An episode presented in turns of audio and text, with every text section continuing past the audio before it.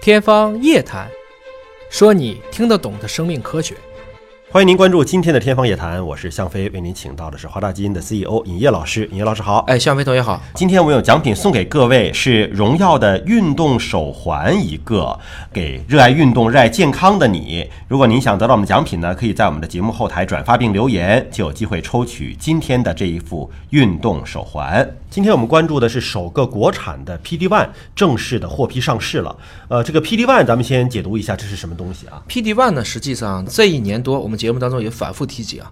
啊，我们都知道肿瘤的治疗从最开始的化疗、放疗、手术治疗、激素治疗，再走向了靶向治疗，然后这个过程中呢，还有一种疗法叫免疫治疗。其实这几个概念大家听起来有点乱啊。我们今天说的很多的靶向治疗，其实它也分成两种，一种就是小分子的化合药物，你比如说我们像肺癌做的伊瑞莎，或者你听见的各种各样的替尼，这种实际上是一种化疗，只不过它这个化疗是精准的化疗，它不是一杀一大片的，它也是化学药物。还是化学药物小分子的，就几百分子量的这么一些东西。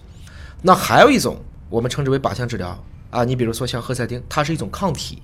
那抗体的分子量一般就在十五万左右了，那它是个大分子的，所以这两种在我们以前都称为靶向治疗。但其实用抗体，抗体因为和抗原是起免疫反应的，所以用了抗体的靶向治疗，其实就是一种免疫治疗。嗯，我们今天说的免疫治疗，除了抗体这个层次上的，还有一种就是细胞层面上的，像我们说的这种 CAR T，它就是直接做成了一种杀伤性的细胞，而抗体只是细胞表达出来的一种蛋白。嗯，这是两个层级的免疫治疗。PD one 就属于抗体层面上的这种免疫治疗。嗯，它的这种方法学被称为叫免疫点检查抑制剂，是这么一个东西。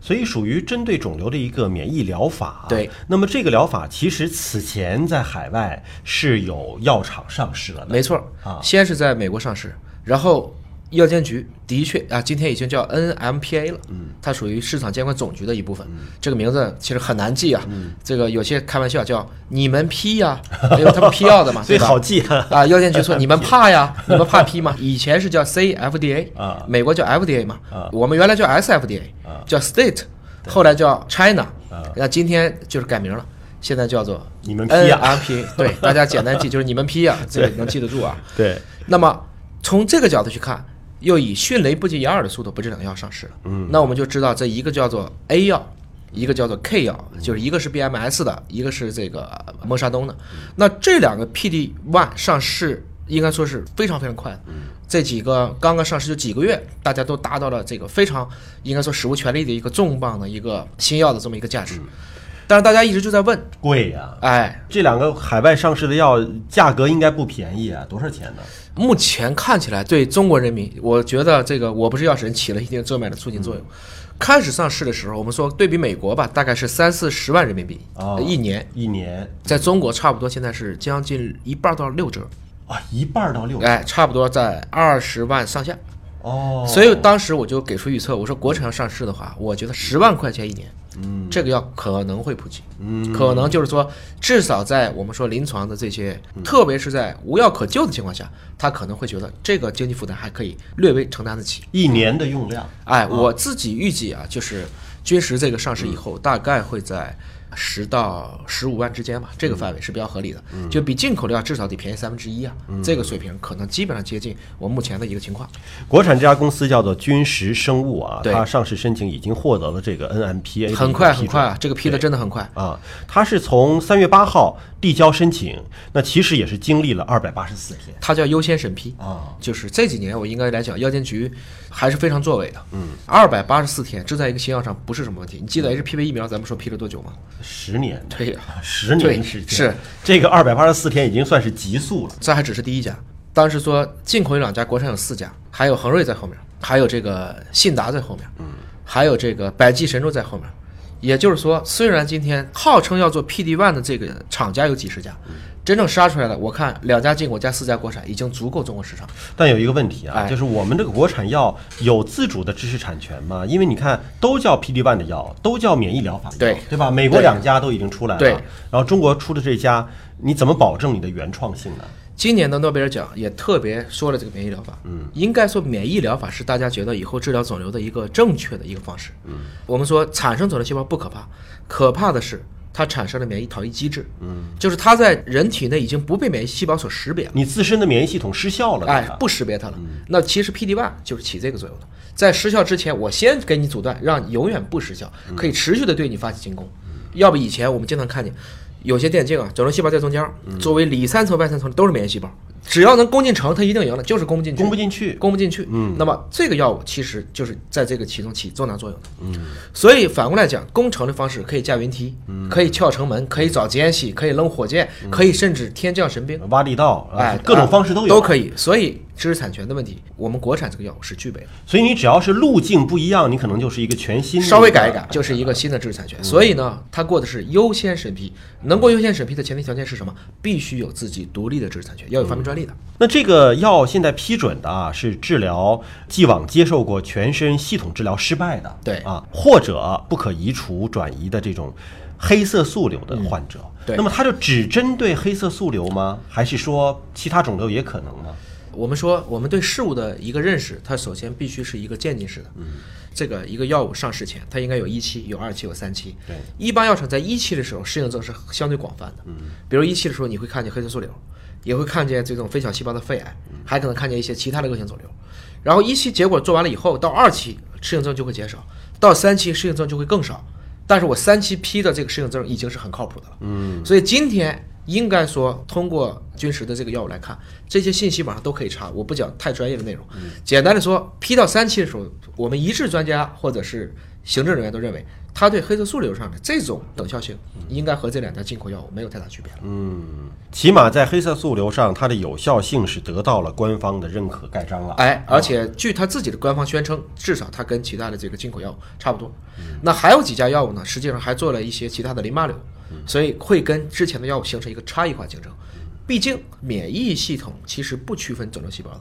至于说为什么对有些肿瘤有效，对有些肿瘤无效，可能还要期待它未来上市以后的，我们说四期临床或者更大人群的一个数据，我们会看见它会不断的去增加它的适应症的。也就是说，有可能其他的肿瘤的患者，如果说别的药耐药啦、失效了，想尝试一下，也是可以用的。只要成本可及，我认为就可以。因为其实在一期的时候解决是安全性问题，对，二期以后才更多的关注有效性的问题。假如说相对安全，成本又可及，不妨试一下。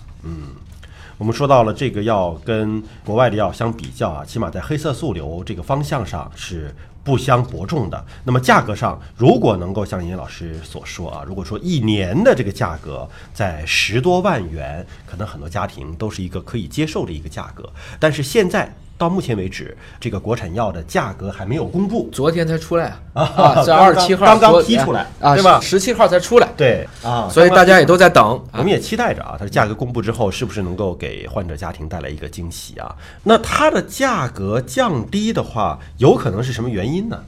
我想有几个原因吧。首先就是说，这个黑色素瘤我们以前讨论过，这是一个白种人的高发，对高发肿瘤，因为实际上它是黑色素细胞，它是在皮肤上，我们有的时候管它叫 standing cancer，太阳照多了，它会产生黑色素瘤，其实也被称之为癌王，就是在《非诚勿扰二》里边，孙红雷得的就是黑色素瘤，因为它的五年生存率只有不到百分之五，甚至就比肺癌还低。肺癌在中国大概五年生存率是百分之十一，所以呢，其实从黑色素瘤去治的话，现在看起来效果往往是比较好的。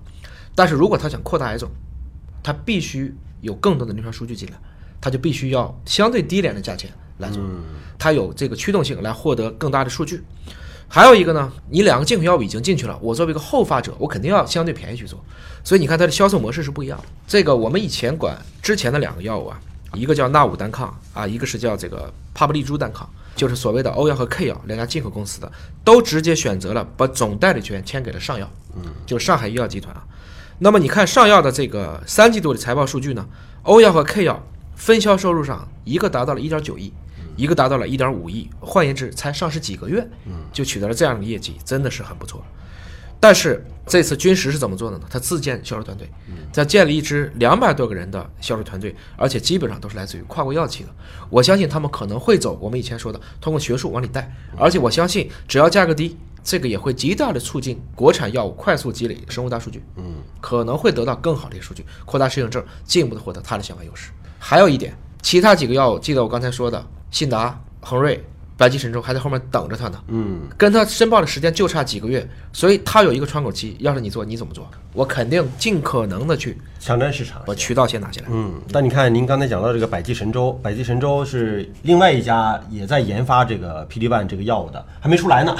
还没出来呢。但你他的这个总经理兼总裁吴小斌对媒体曾经讲过啊，说只打价格战没有出息啊。在他看来呢，定价问题不能够单纯的比较数字，他希望啊，就是说能够政府的医保啊、慈善的救助啊，都能够纳入进来啊，能够帮助更多的患者啊。对，吴小斌是当时有一个巨大的新闻啊，他是这个 Pfizer 的前中国区的总裁，天价。我们说王晓东，王晓东就是说二十一世纪就是生命科学的世纪，嗯，就是这位原来北京生科院的这个头所以应该是集中了在药物领域最强的一批人，嗯，所以呢，他在不同点上有不同的想法，但毕竟中国今天走的这个道路叫做带量集采，嗯，换言之，向几家少数的进行批量采购，但是价格必须降到人人可及，这个也符合整个中国的总经济卫生支出负担。我们说到，就这个药的价格到底能够降到多少？哈，这个我们不知道哈。如果说是尹烨老师您操盘，您会把这个药价降到什么程度？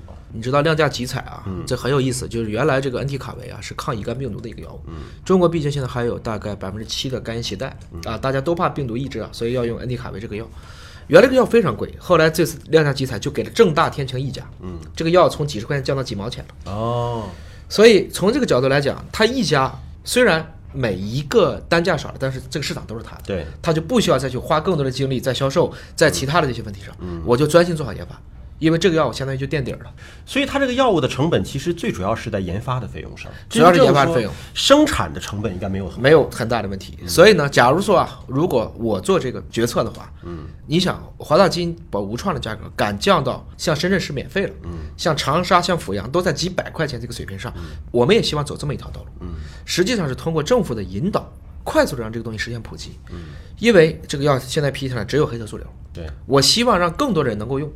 那我是不是要把它价格降到一定低的程度，大家才有意愿？比如说别的种类，我也想试一试呢。嗯。第二个，后面还有三家追兵呢。嗯。这些追兵，你像比如说恒瑞，这是医药股在今天资本大环境不好的下，还维持在千亿市值以上的这种抗体的龙头。那么它的营销渠道，我相信要比君实这种自建的渠道铺的会更快。嗯。啊，信达也紧跟其后，然后还有百济神州。所以如果我做的话，我希望我觉得一年五万块钱。其实你想，这个药目前批的是黑色素瘤，嗯，可是黑色素瘤在中国并没有特别的高发，对的，就意味着说病人适应症并不是特别的多，对的。那么我们为了让这个药能够让更多的人愿意尝试，因为虽然是没有批，对，但是可能会对某一些已经没有药可选的病人来讲，这是肿瘤晚期病人的实际状态。嗯实际上就是这样，都是死马当活马医一样。大家甚至去，我就说，好多肿瘤晚期病人自己敢买化学试剂配药吃。嗯，那相比于这个安全性还有保障的，他不妨一试。这些数据都会变成我们所谓的跨癌种用药。嗯，换言之，其实肿瘤也没什么跨癌种用药，靶向药物都是跨癌种用药，它对的是那个基因去的。对哎，然后这种免疫疗法其实针对的就是你的这个免疫抗体去的，对所以也可能当它的这个量铺到更广的程度，像您说到了这个四期临床，就更多人用了，没错。会发现哦，原来它对其他的某一些肿瘤也会有效力。或者说对其他某一些肿瘤的一些亚分型更有效力，就拿出了一个更精准的分型。